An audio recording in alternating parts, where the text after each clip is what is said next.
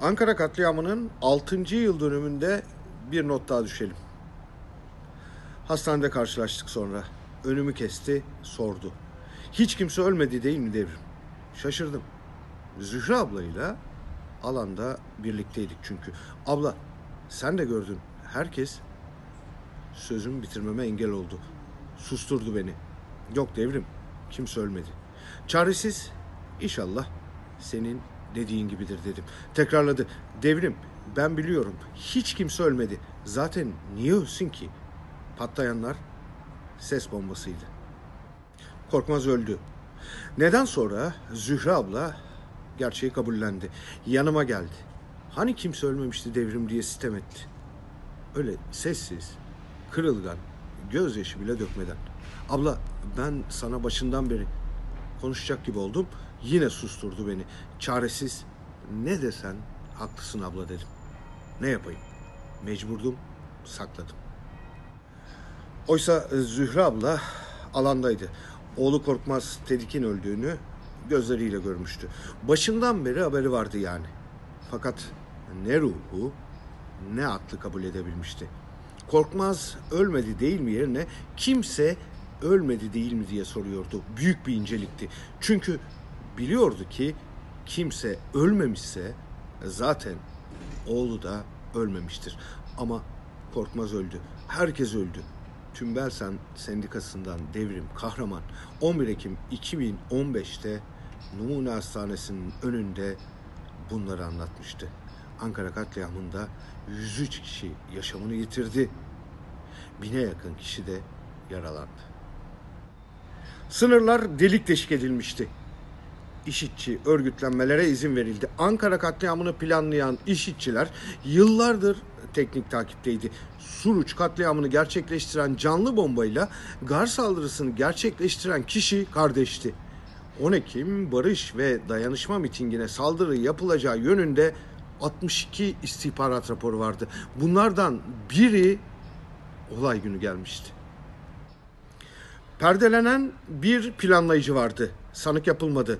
İddianamede adı bile geçmedi. Bu saklanan kişi katliam emrini veren Ebu Zeynep El Rakkavi'ydi. Soruşturma dosyasının bazı klasörlerinin dava bittikten sonra kimseye haber verilmeden Ankara Adliyesi'nin müracaatına bırakıldığı ortaya çıktı.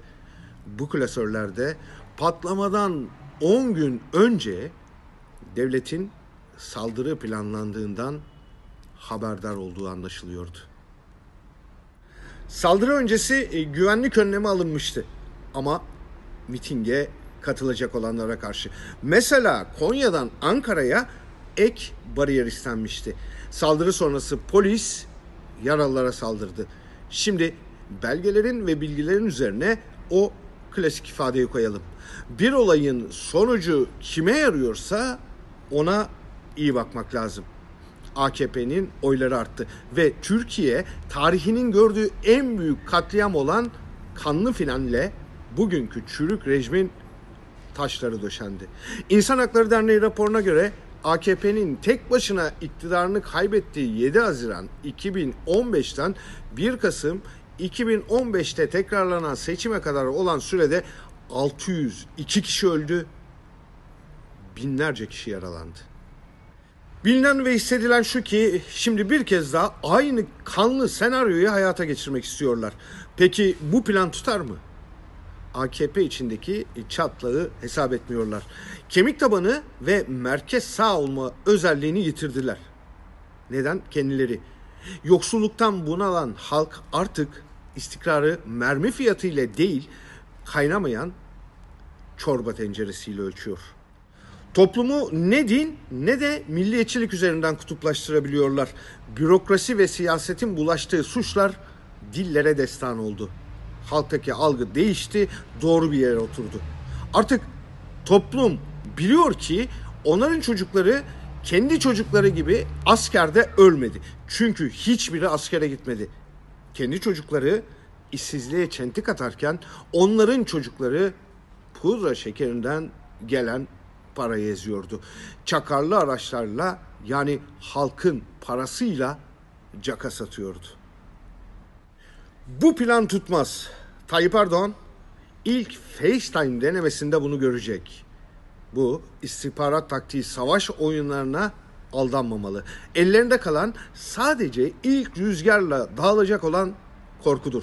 Ancak rehavete de kapılmamalı. Sadat gibi sarayın konsolide ettiği çeteler dikkatle izlenmeye devam edilmeli. Bu kez bu kez kimse ölmeyecek. AKP ve MHP iktidarı tarihin çöplüğüne gömülecek.